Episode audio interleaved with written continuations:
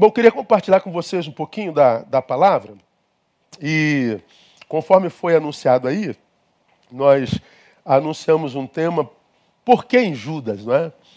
é por que em Judas?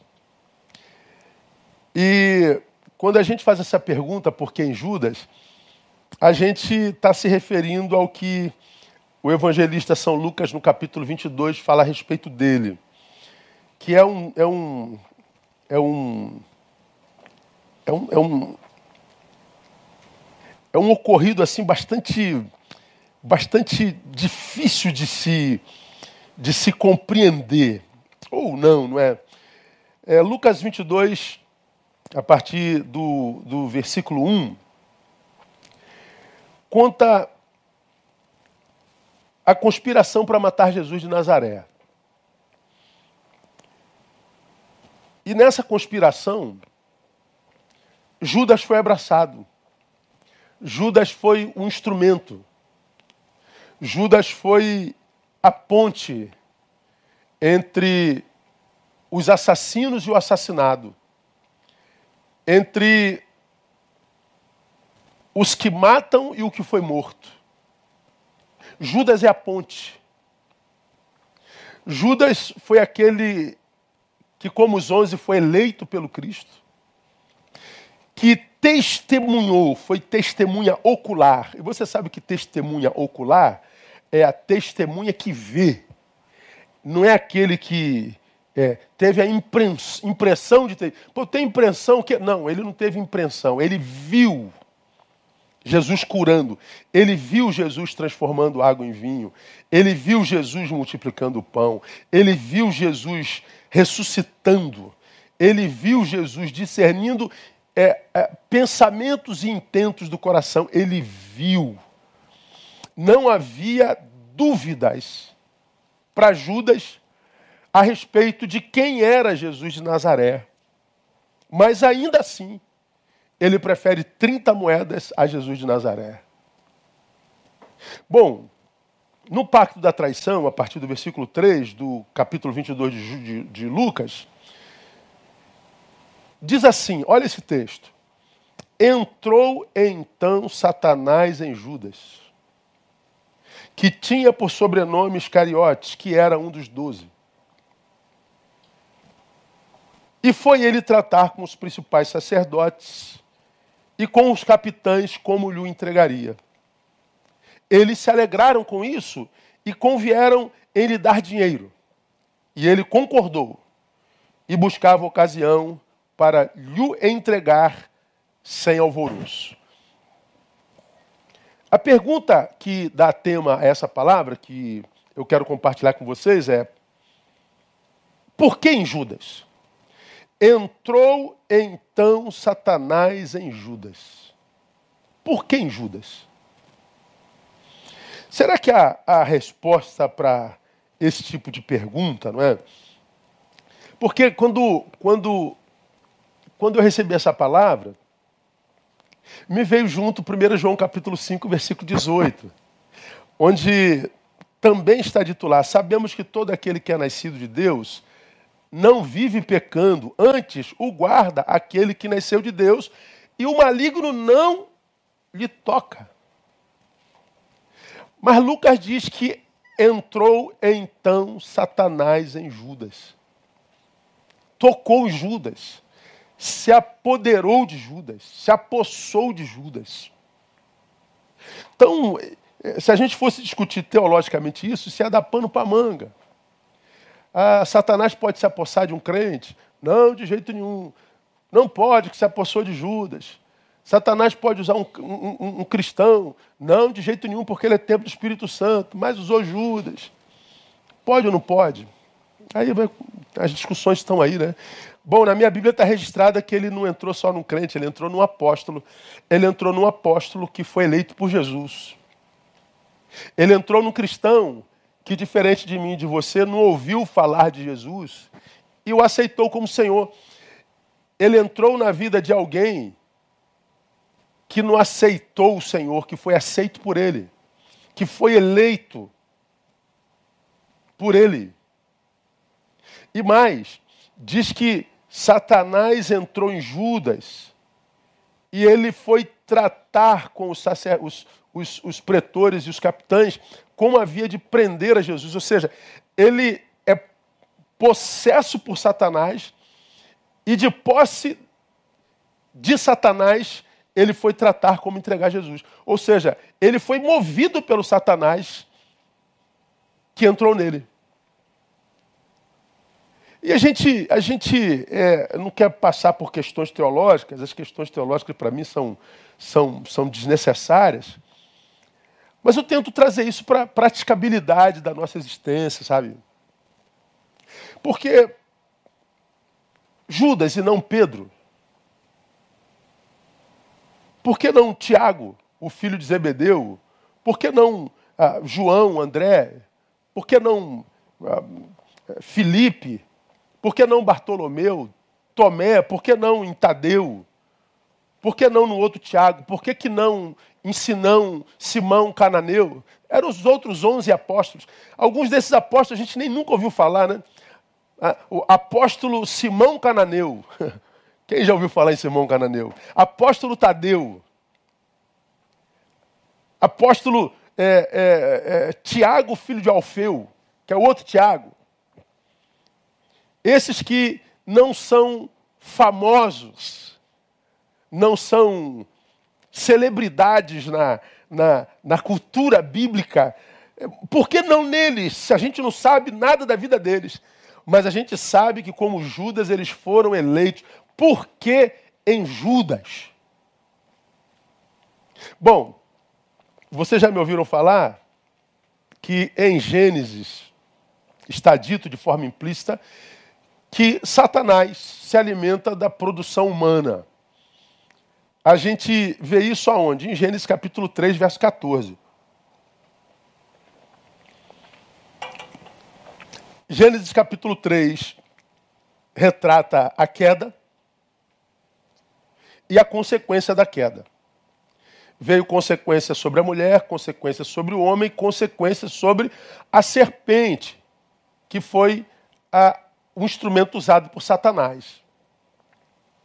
Então o Senhor disse à serpente: Porquanto fizeste isso, ou seja, induziu a mulher e o homem ao erro, maldita serás tu dentre todos os animais domésticos e dentre todos os animais do campo. Sobre o teu ventre andarás e pó comerás todos os dias da tua vida. Então, há, há quem interprete isso aqui que a maldição foi só sobre o animal. É? Há quem diga que cobra antes disso andava. Não, não tem nada disso na Bíblia, não tem nada disso em lugar nenhum. Ah, e eu não acredito que, que Deus amaldiçoaria o instrumento usado pela serpente, por Satanás. Ah, carrega consigo as suas sequelas, evidentemente, e talvez seja por isso que nós, seres humanos, tenhamos tanta repulsa por cobra, né? Ah, é um animal diferente dos outros. Claro que toda regra tem exceção. Tem gente que é apaixonado por cobra, que bota cobra no pescoço, tem esse... mas é a minoria, a grande maioria da raça humana tem uma, chega a ter um certo asco pela cobra. Eu sou um deles, não gosto de cobra de jeito nenhum. Não, ela não é venenosa, não quero saber de cobra venenosa nem não venenosa. É ela lá, eu caio, tá tudo certo. Há uma repulsa, mas a gente sabe que essa maldição não foi sobre o animal foi sobre aquele que usou o animal.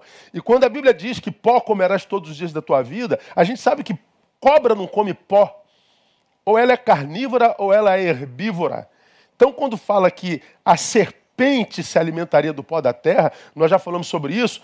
O pó da terra é aquilo que a gente produz. É como que se eu tivesse na minha jornada, ó, sair para trabalhar amanhã, estou vivendo. E nessas nossas idas e vindas, a gente vai produzindo. Produz santidade, mas produz carnalidade, produz honestidade, produz corrupção, produz bondade, produz maldade. A, a, a, serpente se alimenta da produção humana. O pó da terra é o que eu produzo, é o que eu deixo pelo caminho. Então, se a serpente, ou seja, Satanás se alimenta da produção humana, por que, que usou a Judas e não os outros. talvez porque a produção de Judas era diferente da produção dos outros. E me parece que esta foi a causa.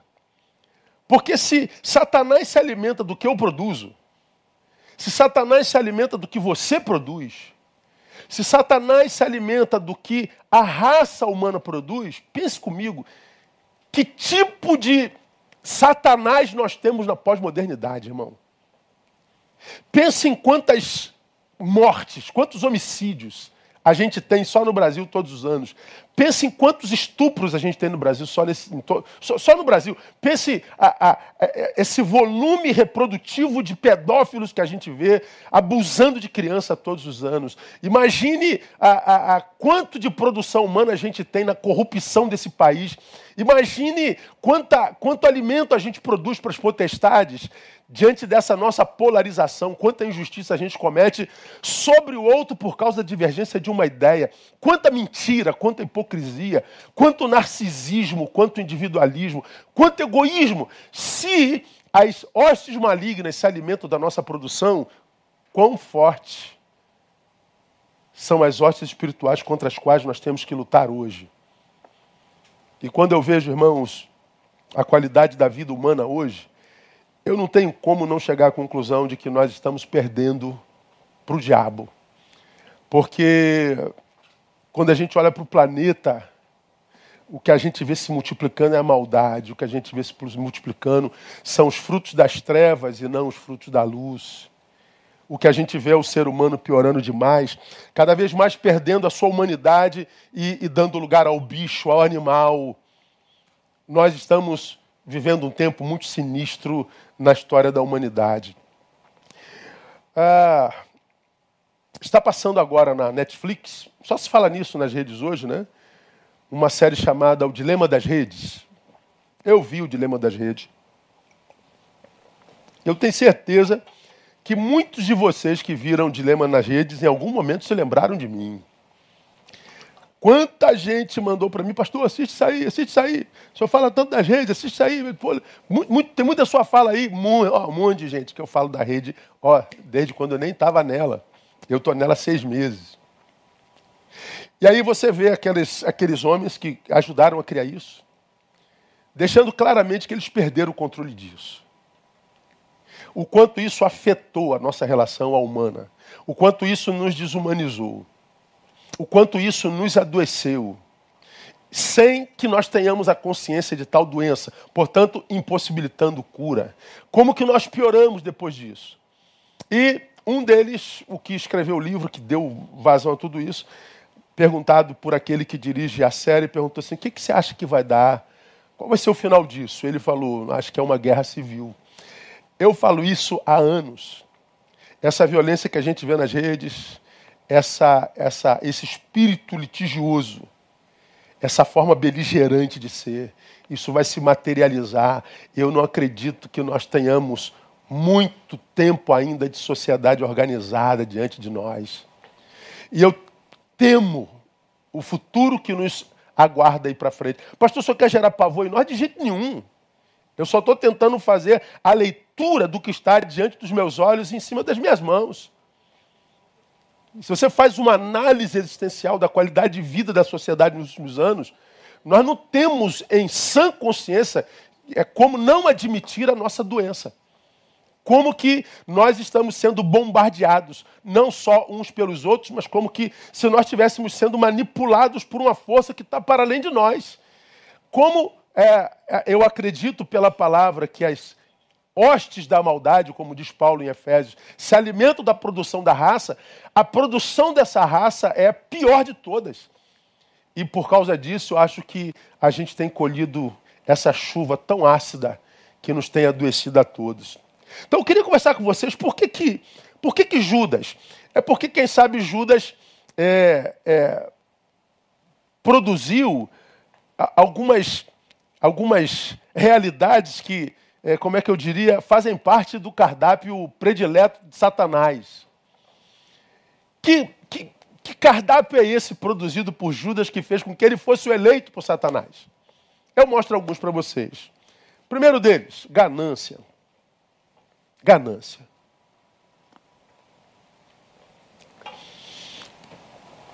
No versículo 5 diz assim: E eles se alegraram com isso, e convieram em lhe dar dinheiro.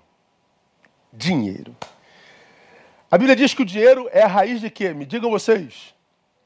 A raiz de todos os males. Quantos males? Todos. Se existe algum mal, pode analisar, o dinheiro está ali em algum lugar. Ele é o mal? Não. Ele é a raiz. Porque ele pode ser usado para o bem e nós dependemos dele. Nós necessitamos dele. Nós precisamos dele. Nós não existimos sem ele. É uma necessidade. Agora, a forma como nós nos relacionamos com ele pode nos deformar, mas de uma forma tão aguda e tão intensa que a gente pode desaparecer de nós, ou seja, pode aparecer um alguém em nós que a gente não conheça jamais. E eu e você sabemos o que, eu estou falando. Pense no homem como Judas, no homem como Judas que foi eleito a dedo. Você é um eleito.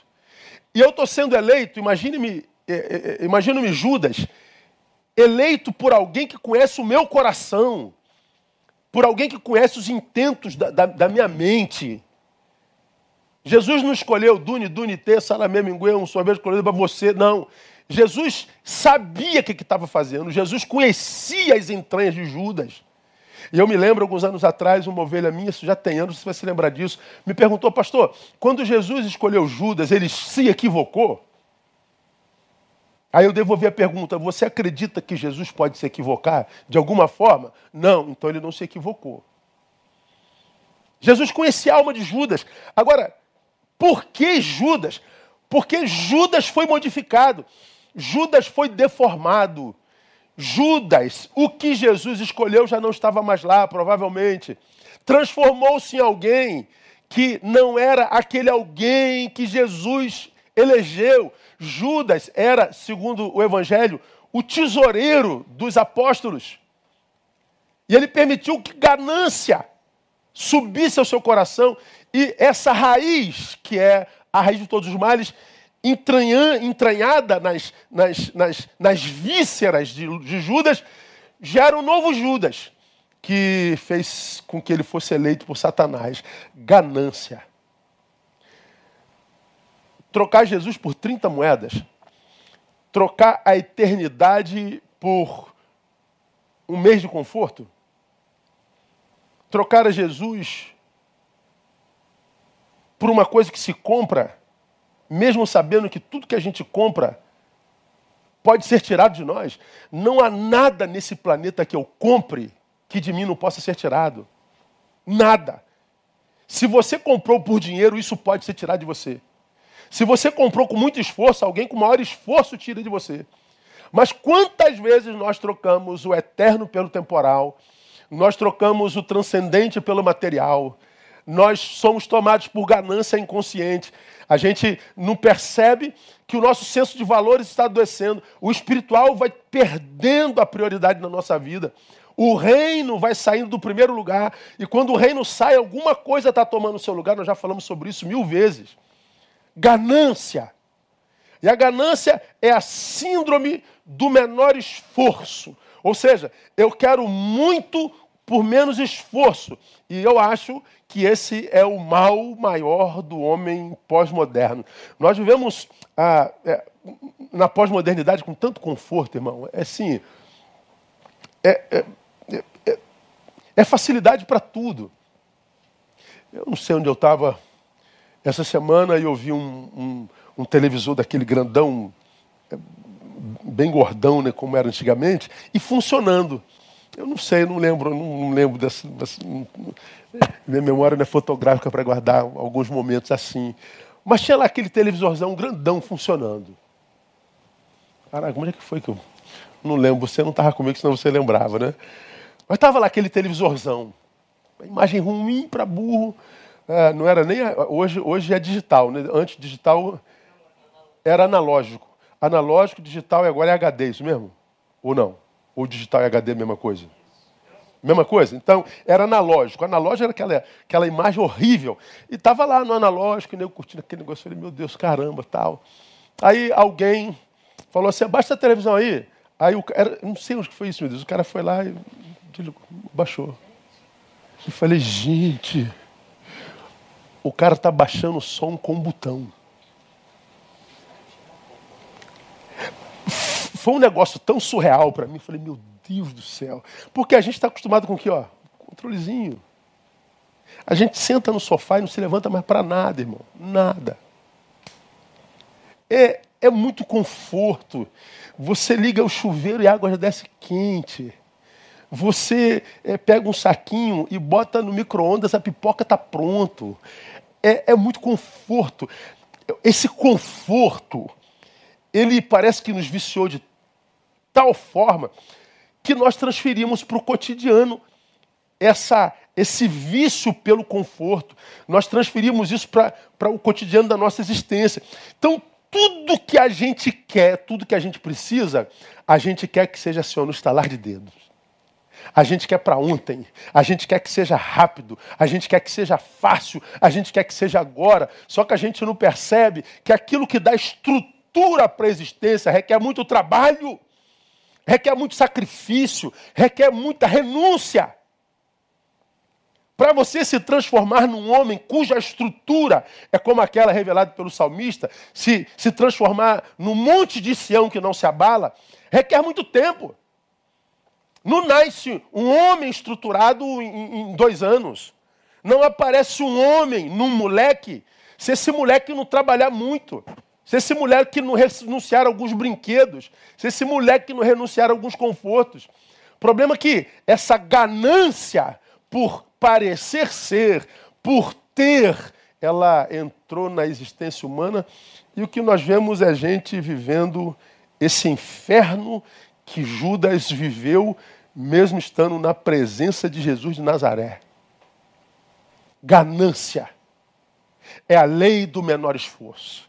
É aquele camarada que quer trabalhar um dia, mas comer um mês. Então eu não quero ganhar pouco, eu quero ganhar muito. Eu quero ter muito, eu não quero ter pouco. Não, eu não tenho paciência para esperar um mês, eu quero é já. Então a gente vai queimando etapas. E aí tem um monte de gente que está no mesmo lugar, nós estamos enfileirados. Alguns estão plenos, formados, porque não queimaram etapas, eles foram passo a passo, levaram cinco anos para chegar aqui, e tem gente que está do lado dele que levou três meses. E a gente diz: tá vendo, Mané? Você levou cinco anos, eu levei três meses, nós estamos no mesmo lugar. Falei: vamos ver como é que a gente acaba. Vamos ver daqui para frente os percalços que nos esperam. Se nós evoluímos, então as responsabilidades são maiores, as lutas são maiores, as adversidades são maiores, os inimigos são mais poderosos, requer mais capacidade de nós. Vamos ver daqui para frente. Aí você vai vendo quanta gente que começou com a gente e hoje está tudo caído, perdido, humilhado e abandonado. Porque estiveram em determinado momento do teu lado, só que queimaram etapas. Ganância. Então, ganância não tem a ver só com dinheiro. Tem a ver com queimar etapas, tem a ver com pressa. E me parece que esse desejo, essa lei do menor esforço, faz parte do cardápio predileto de Satanás. Judas foi eleito porque ele era ganancioso. A ganância traz algumas consequências imediatas. É, é tão simples, gente, de entender isso assim. Por exemplo, plantio aquém da nossa possibilidade. Porque se a gente pensar no agricultor, ele vai primeiro tirar todo, todo, todo o lixo da terra. É o que acontece no Pantanal, eles queimam para limpar a terra. Porque se fosse capinar aquela aquele, aquela área todinha, ia dar muito trabalho, então eles queimam. Só que deu no que deu, né? Bom, limpam a terra, depois eles aram a terra, eles vão cavando para botar semente, eles separam a semente, eles jogam a semente em cada fossazinha, eles tapam aquela fossa, eles regam todos os dias, eles, quando brotou, é, é, é botam remédio contra a praga, leva meses para um pé de milho dar fruto. Meses. Quando a gente é ganancioso, a gente não quer plantar, a gente quer o milho pronto. A gente negocia princípios. De modo que, se eu não estou trabalhando na terra, na terra da minha existência, eu perco destreza de lidar com a terra da minha existência. Então eu vou ter um plantio aquém da minha possibilidade. Consequentemente, vou ter uma colheita aquém da nossa possibilidade. É o que eu estou falando. Estamos no mesmo patamar, mas uns com a mão cheia, outros com as mãos vazias. E os que estão com as mãos vazias reclamando da vida, por que, que ele tem, pastor, e eu não tenho? Por que, que Deus o abençoe e a mim não? Alguma coisa de diferente vocês têm. O problema é que a gente quer julgar um livro pela página que a gente leu, né? A gente lê o livro escrito Neil Barreto. Aí você diz: esse livro é muito ruim, você só leu a capa, você só leu o prólogo. Mas isso é uma história inteira. Então, é, é, é, é, Deus conhece a nossa história. A terceira consequência é insatisfação e frustração existencial. Por quê? Porque eu, eu queria ganhar dinheiro fácil com Jesus de Nazaré. Tá aí, ó. Vai fazer o quê? Porque essa riqueza que você tem na mão é também um símbolo da pobreza que você teve que deixar, ah, do que você perdeu para ter esse dinheiro aqui. Ó. Você, para ter 30 moedas, perdeu 11 amigos fiéis perdeu vocação, razão para a qual nasceu, perdeu salvação, perdeu Jesus de Nazaré, perdeu o bom nome, perdeu tudo por causa de 30 moedas. Ganância. Ganância é um prato predileto no cardápio de Satanás. Segundo Tessalonicenses capítulo 3, versículo 10, é um texto interessante. Ganância é a lei do menor esforço. Me parece que os crentes no primeiro século já estavam tomados por isso. Paulo escreve aquela igreja assim: porque quando ainda estávamos convosco, isto vos mandamos. Olha só. Se alguém não quer trabalhar, também não coma. Paulo está dizendo: se alguém foi acometido pela lei do menor esforço, não quer trabalhar, morra de fome. É o que ele está dizendo aqui. Comer sem trabalho para Paulo é pecado, né? Ou seja, querer prosperidade sem esforço, querer ter sem ter plantado, querer é, colher sem ter semeado, é, revela a que tipo de deficiência nós temos. E esse texto diz que tal deficiência pode me fazer um eleito de Satanás. Por que, que Satanás me abandona? Talvez porque você seja ganancioso. Que mais que eu vejo em Judas, irmão? Covardia. Covardia. Ele tinha em Jesus o melhor amigo, irmãos, assim. Ele tinha em Jesus a, a razão da própria existência. E o que ele fez com Jesus, eu poderia chamar de infidelidade. Eu poderia chamar de trairagem. Eu poderia chamar, e você também, do que você quisesse. Mas eu preferi chamar de covardia. Covardia. Porque a covardia ela gera hipocrisia, né? Eu estou aqui abraçando você,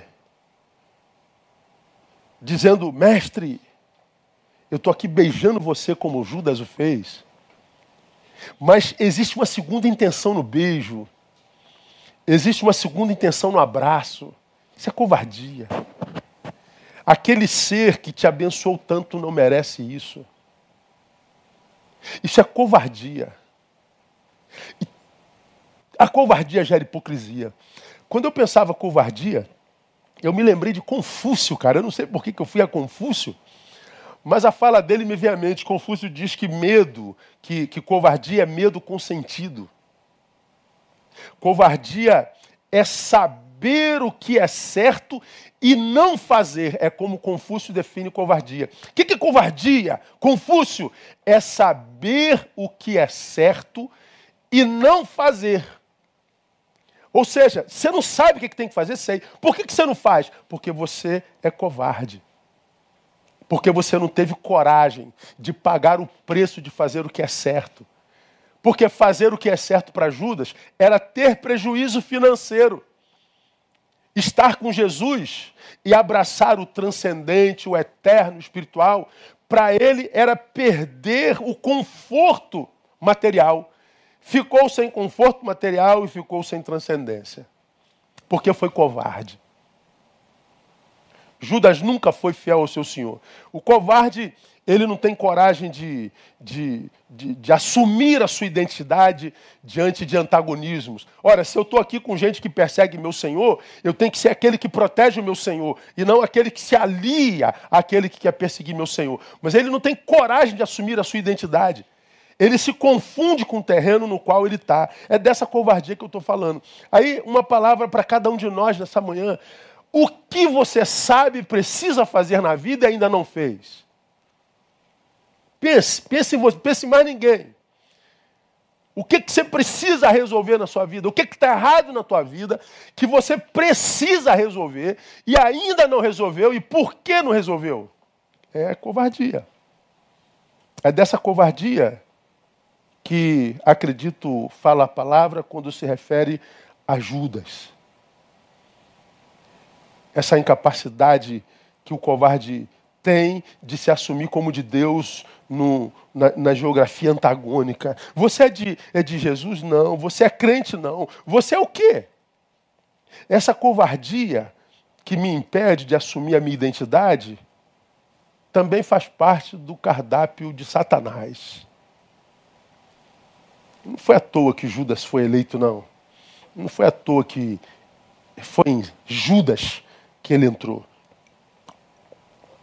Judas tem mais. Eu olho para Judas e vejo fragilidade de caráter. O versículo 4 diz assim: E foi ele tratar com os principais sacerdotes e com os capitães de como lhe entregaria. Como lhe entregaria. Eu leio esse texto falando de fragilidade de caráter. Eu me lembro de Romanos 12, 1 e 2. Rogo-vos, pois, irmãos, pela compaixão de Deus, que apresenteis os vossos corpos como sacrifício vivo, santo, agradável a Deus, que é o vosso culto racional, e não vos conformeis a este mundo. Como é o nosso mundo hoje, gente? O nosso mundo hoje é um mundo narcisista? Respondam vocês aí. Ou seja, narciso é aquele que se apaixona pela própria imagem, né? Nós somos uma geração que está apaixonada por si mesmo. Estou falando de amor próprio, não, tá? Estou falando de filautóis, como você já aprendeu lá em 2 Timóteo capítulo 3. É impressionante como é que nós nos tornamos uma, uma geração exibicionista. Gente, tem um, tem um, o Pedro me falou de um novo aplicativo aí do, do Instagram, que está escrito lá R-E-E-L, Rios. Então ele fala que é Wills. É isso mesmo? Mas está com R. Reels, Reels, Reels. Aí tu bota no, no, no Reels. Cara, vamos botar aqui rapidinho aqui. é uma imbecilidade.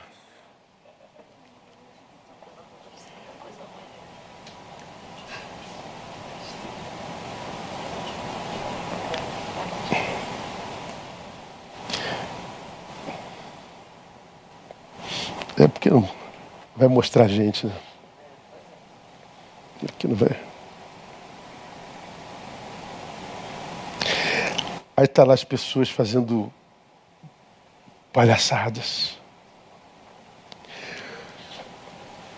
Aí eu fui vendo alguns. Eu falei, meu Deus, nós perdemos o senso do ridículo.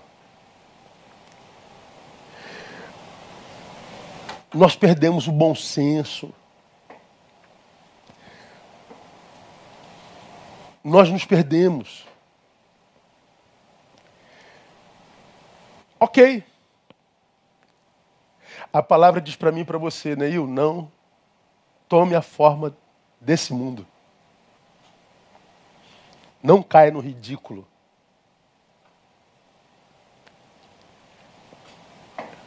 Não se renda a narciso. Não idolatre si mesmo. Quando olho para a nossa geração, para esse mundo, eu vejo Um mundo maniqueísta. É, maniqueísta é a palavra que eu estou usando. É, bem mal, certo errado, direita direita. É, é, não existe uma terceira via, o maniqueísmo. É, são duas vias antagônicas apenas. E é, a gente pega o, o, o ideário político hoje, a direita e a esquerda. Meu Deus, cara. É uma, é uma, é um, é uma atrocidade. Parece que o mundo vive em torno de Bolsonaro. Ele virou um fetiche para a direita e para a esquerda. O fetiche da adoração e do ódio. É, é, e você vê as, as produções de ambos os lados, eu fico, meu Deus, meu Deus, é um maniqueísmo existencial sem precedentes. A gente não raciocina numa terceira via, não tem uma quarta via, não tem outro caminho, não tem um, um, um, um diagnóstico terceiro, não, não tem um, ideário terceiro. É um, é, um, é um negócio engessado. E o texto está dizendo, Neil, transcenda isso. Transcenda isso. Tente ver para além. Tenta viver o que Jung chamou de individuação.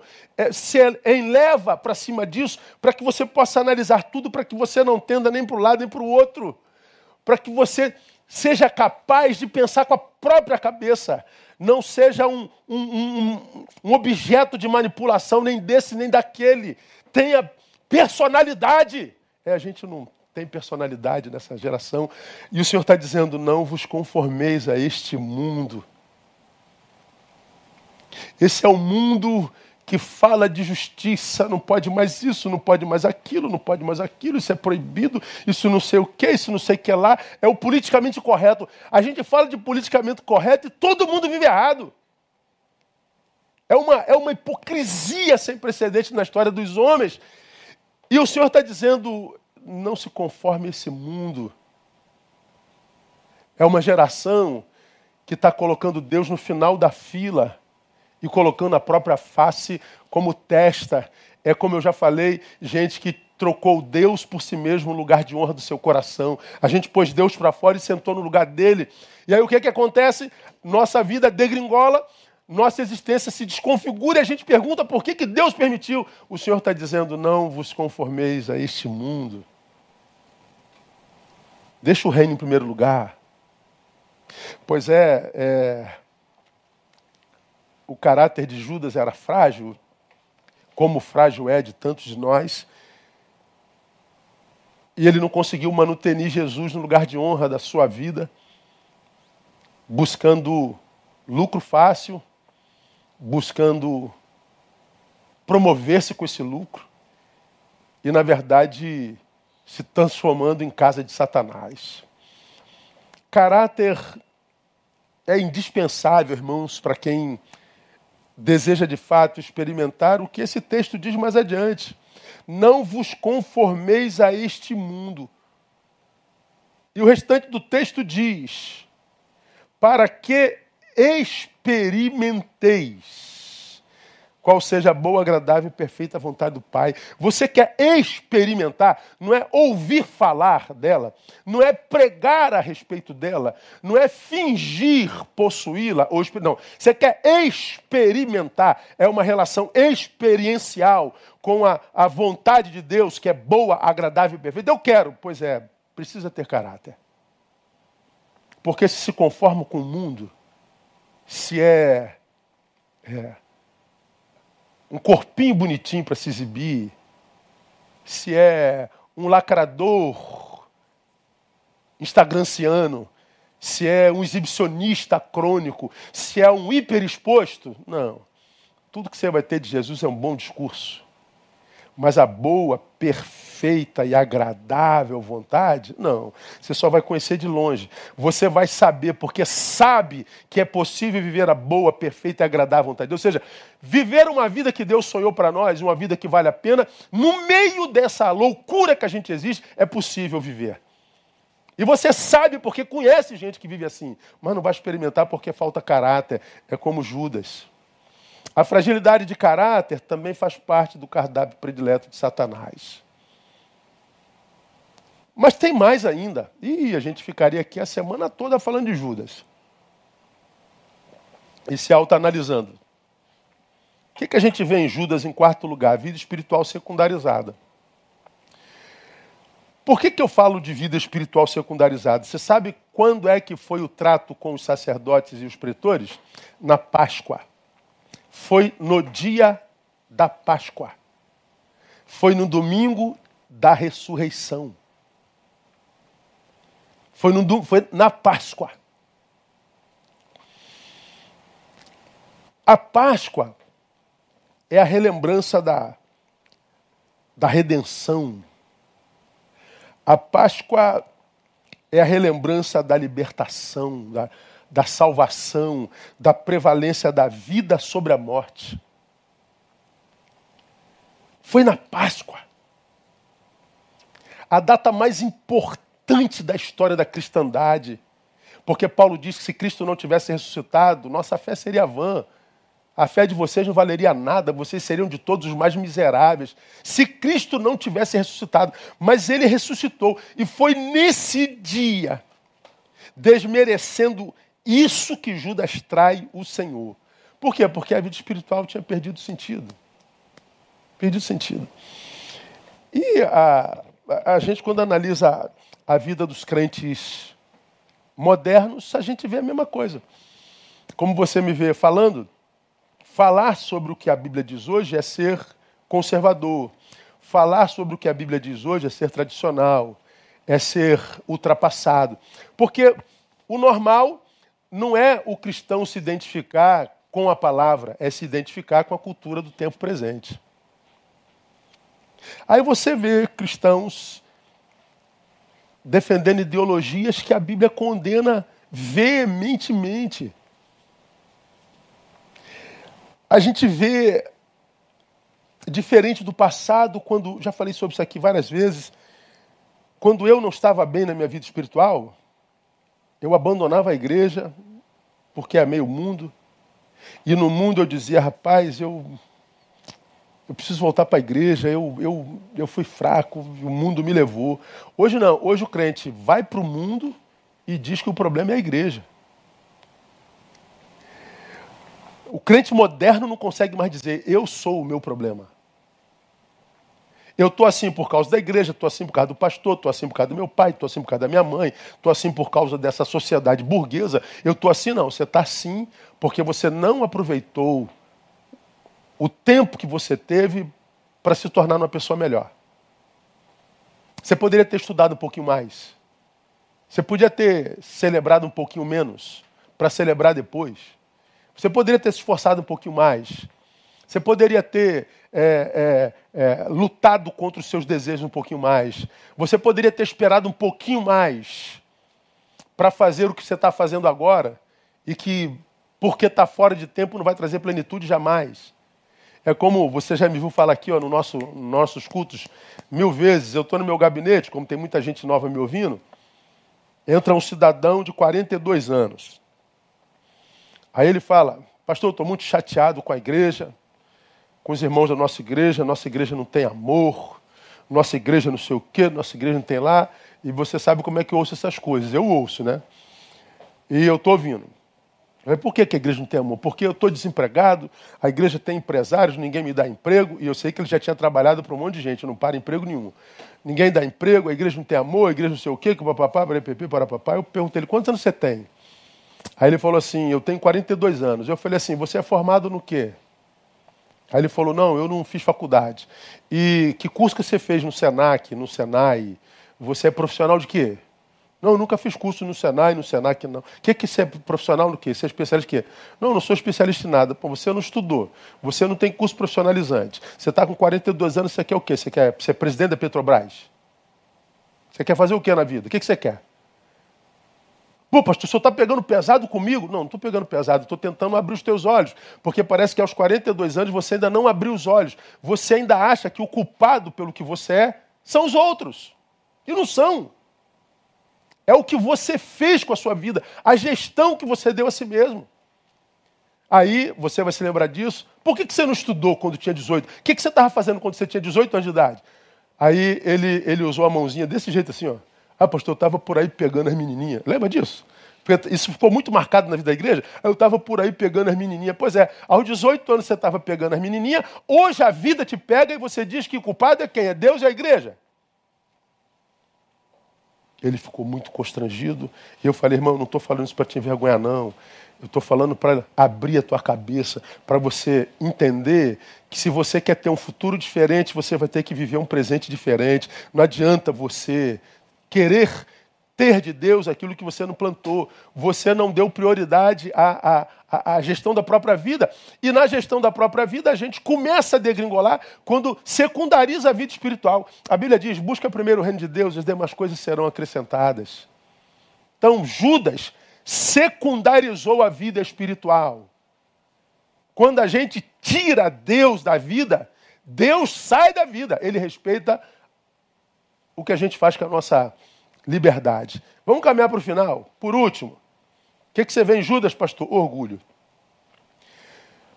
Por que orgulho?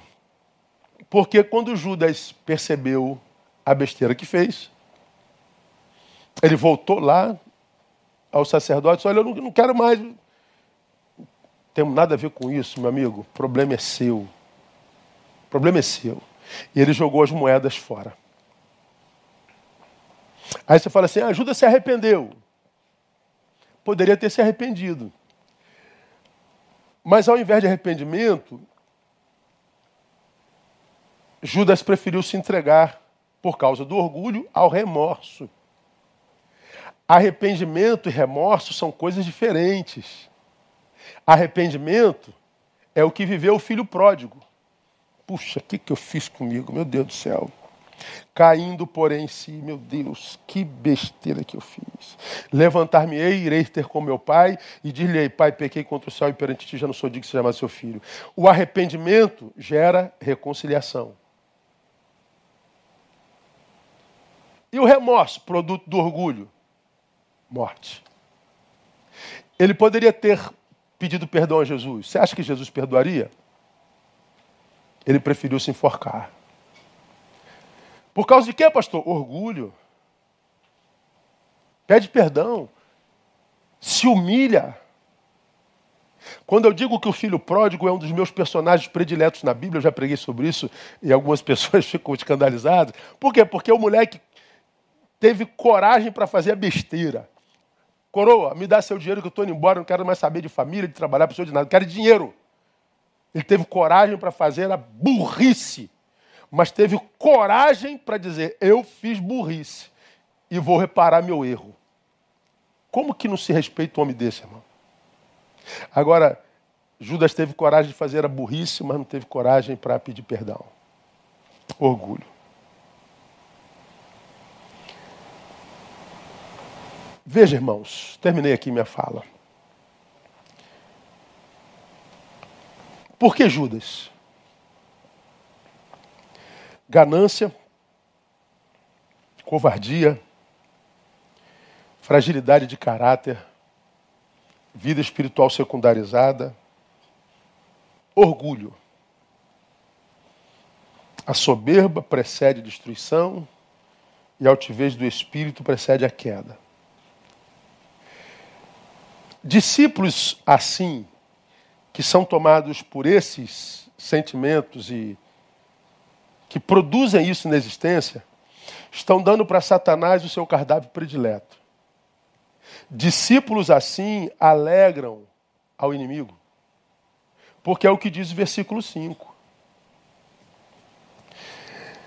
A respeito dos sacerdotes e dos pretores, está dito: eles se alegraram com isso.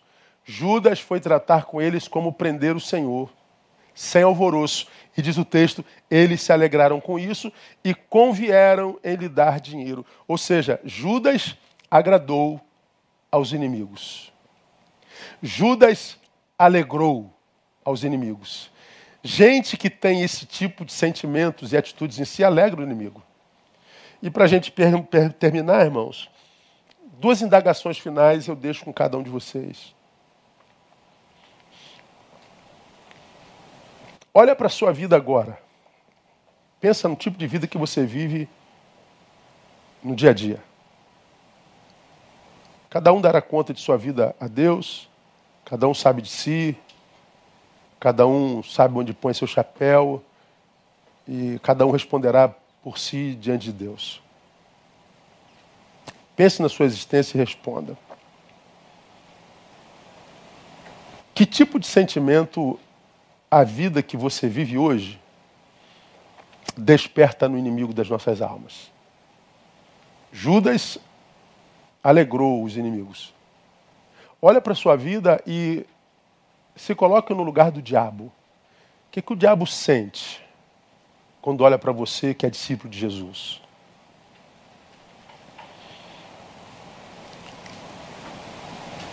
Será que a vida que você vive alegra Satanás? Ou será que a vida que você vive gera temor nele, respeito nele? A segunda indagação é a seguinte: se você estivesse entre os doze, a partir da vida que você vive hoje, vamos imaginar que você estivesse entre os doze, como Judas. Você acha que Satanás poderia escolher você para entrar? A partir desse perfil gastronômico que eu dei para vocês hoje, vocês acham que Satanás poderia eleger vocês, você, para entrar? Pois é. Judas morreu, Satanás não eu acho que ele continua entrando em vidas, sim, destruindo o projeto de Deus para elas. E vale lembrar que quando Satanás entrou em Judas, não fez ele ficar com a mão torta, não fez ele falar com voz de homem se mulher, não fez falar com voz de mulher se homem, não fez babá, não fez gruir, não teve espetáculo gospel, não teve possessão fenomenológica, não. Satanás entre Judas e ele vai conscientemente ganhar dinheiro com o nome de Jesus. Só isso.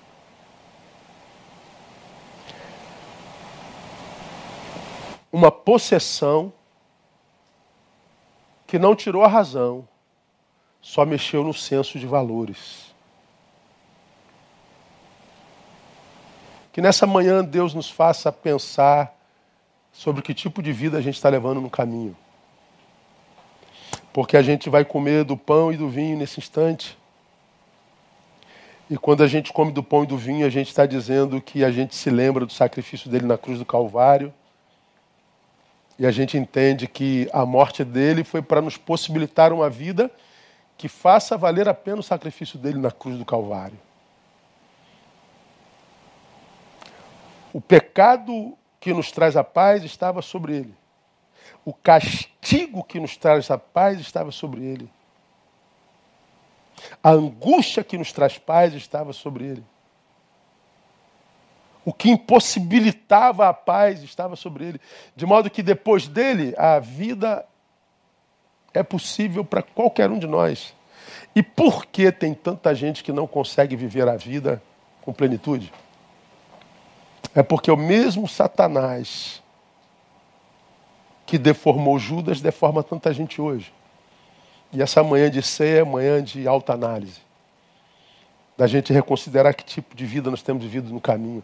Parar de blá blá blá, parar de mimimi, parar de discussão tola, parar de idiotice, parar de desperdiçar tempo com discussões que não vão levar a nada, parar de gastar tempo com gente que não te aproxima de Deus, a não ser que seja para aproximá-las de Deus. Parar de, de, de colocar a sua vontade na frente da vontade do Pai. Parar de, de ler a Bíblia achando que você pode dizer nela o que é certo e errado, quando na verdade ela que tinha que dizer em você o que é certo e o que é errado. É tempo de, de, de reconciliação, é tempo de, de tomar vergonha na cara é tempo de viver uma vida que glorifique ao Pai, de tornarmos-nos alguém a quem Satanás jamais elegeria para entrar e para desconfigurar valor, tornar-se em alguém que, a despeito da imperfeição, essa a gente nunca vai vencer, nós nunca seremos perfeitos, mas alguém que não se entrega à imperfeição sem luta, alguém que, porque luta com a sua imperfeição, gera aplauso das mãos de Deus. Gera alegria não no inimigo, mas no Pai. E a gente não gera alegria no Pai só quando a gente acerta. A gente gera alegria no Pai quando a gente admite a possibilidade do erro e quando a gente erra e reconsidera e volta para o caminho de novo. Então, que Deus abençoe vocês, que Deus dê a graça de vocês jamais, viverem a experiência de Judas por causa da ausência desse cardápio que alimenta a Satanás até hoje. Amém, amados? Deus abençoe vocês.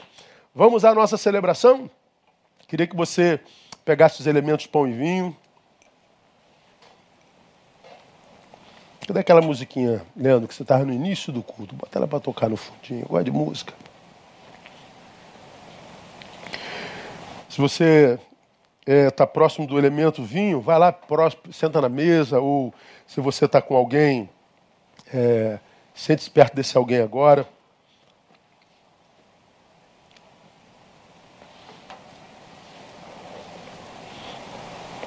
Vir para cá?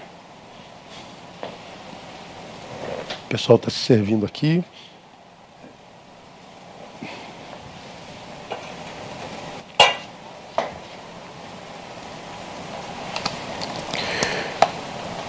Quando Paulo doutrinava a igreja de Corinto sobre a ceia,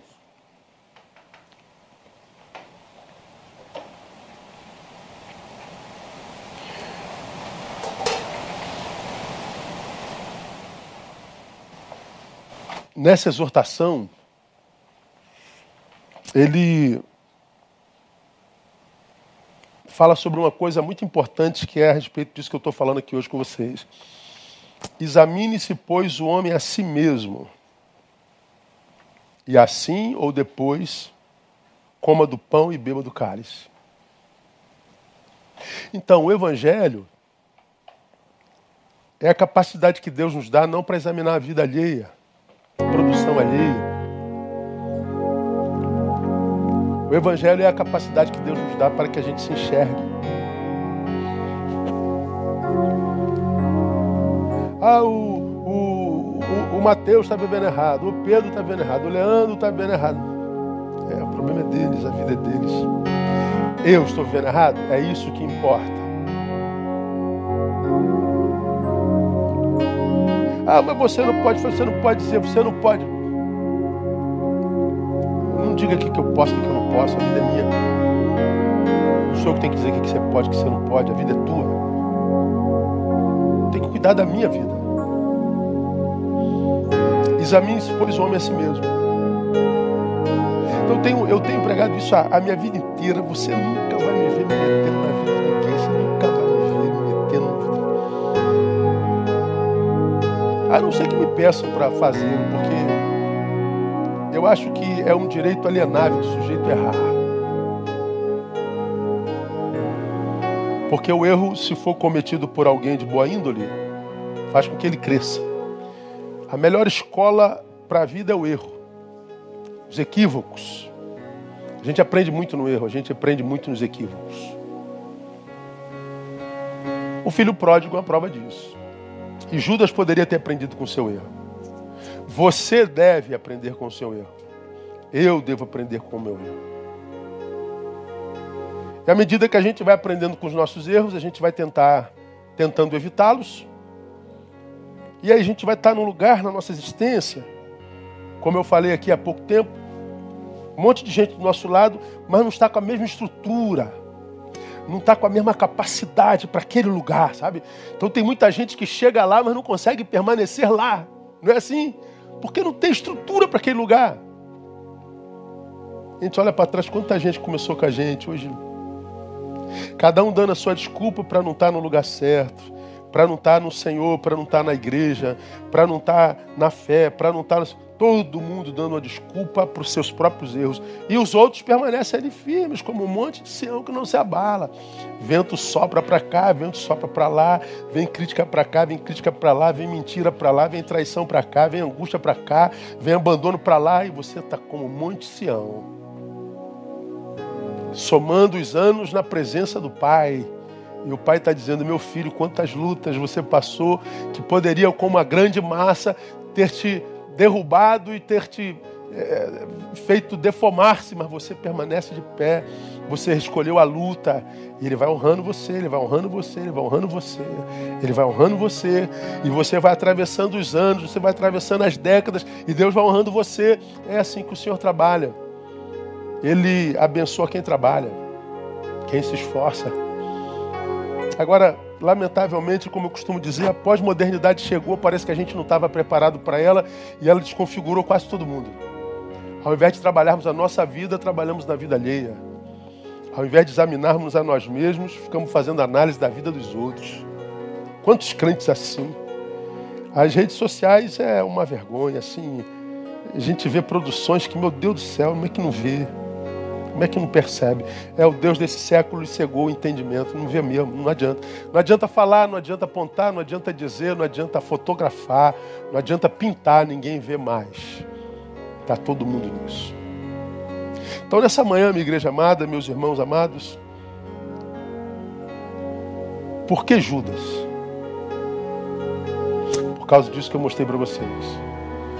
E pense na vida que você está vivendo. Diante da vida que você vive, Satanás tem poder para entrar em você? Seria você aquele que elegeria se você fosse um dos doze? Se não, glória a Deus por isso. Fica firme. Se sim, peça ao Senhor graça para que a vida se, se não lhe fuja, para que ela não perca sentido em você. Porque esse grande volume de gente cuja vida perdeu sentido, não perde sentido só por questões biológicas, efetivas, não. Tem questão espiritual aí também. Então, quando a gente pega do pão numa manhã como essa, pega o seu pão. Quando a gente pega o vinho numa manhã como essa, em que nós celebramos a ceia com reverência do coração e na alma, nós estamos dizendo, Pai, a gente quer se examinar nesse momento. E a gente quer em algum momento te pedir perdão. A gente quer em algum momento, a Deus, postarmos-nos nus diante do Senhor, porque Tu conheces os intentos da nossa alma, Tu conheces o nosso caráter, Tu conheces a nossa ganância, Tu conheces o nosso orgulho, tu conheces tudo em nós. E tu nos elegestes como ajudas. Então não permitas, ou seja, não permitas não, porque a gerência nossa nos ajude a que nós não nos deformemos tanto quanto Judas para que Satanás não nos eleja.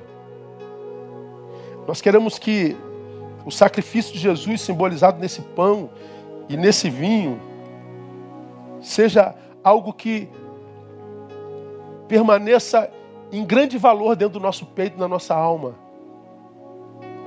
Nós não queremos que o nosso amor adoeça como Demas, que abandonou a Paulo, a vocação a Jesus, tendo amado o mundo presente, o Deus desse século lhe sequestrou o coração. E quantos crentes vivendo a mesma experiência?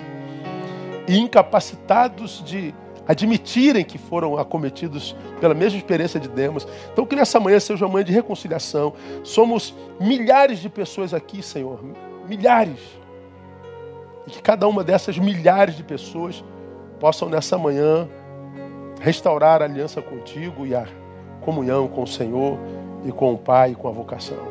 Se é o teu desejo, coma do pão, beba do vinho com alegria de alma.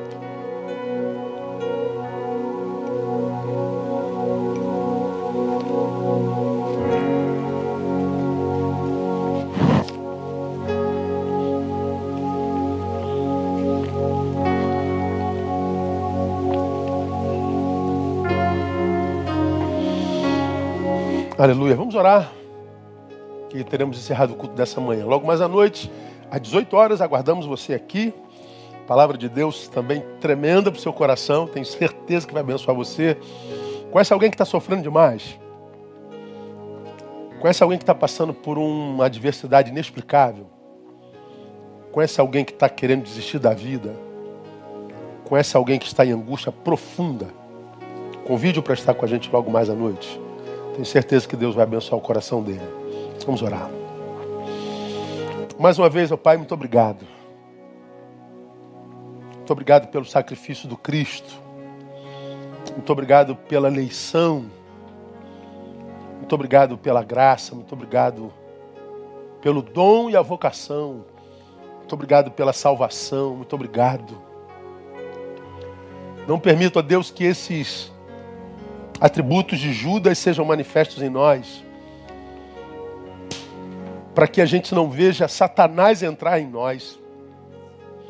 Para que a gente não tenha a nossa vida desconfigurada. Para que a vida não perca sentido em nós. Para que nós continuemos filhos que te dão prazer para que nós continuemos filhos úteis, canais, instrumentos nas tuas mãos. Que essa manhã seja uma manhã de reconciliação daqueles que afastados estão de ti. Que essa manhã seja uma manhã de alta análise mesmo e de verdade. Que essa manhã seja uma manhã divisora de águas e de histórias. Recebe a honra e a glória por tua palavra e por tudo que tu tens gerado em nós e através de nós e conosco. Abençoamos a cada ouvinte, a cada espectador aqui presente, os que ouvem agora nesse instante e os que ouvirão nas redes dias que seguirão a este aqui. Que todos sejam abençoados por ti nessa palavra. Muito obrigado. Oramos no nome de Jesus, nosso Senhor que reina. Amém e amém. Deus abençoe você, amados, até logo mais às 18 horas, permitindo o Pai. Fique com Deus.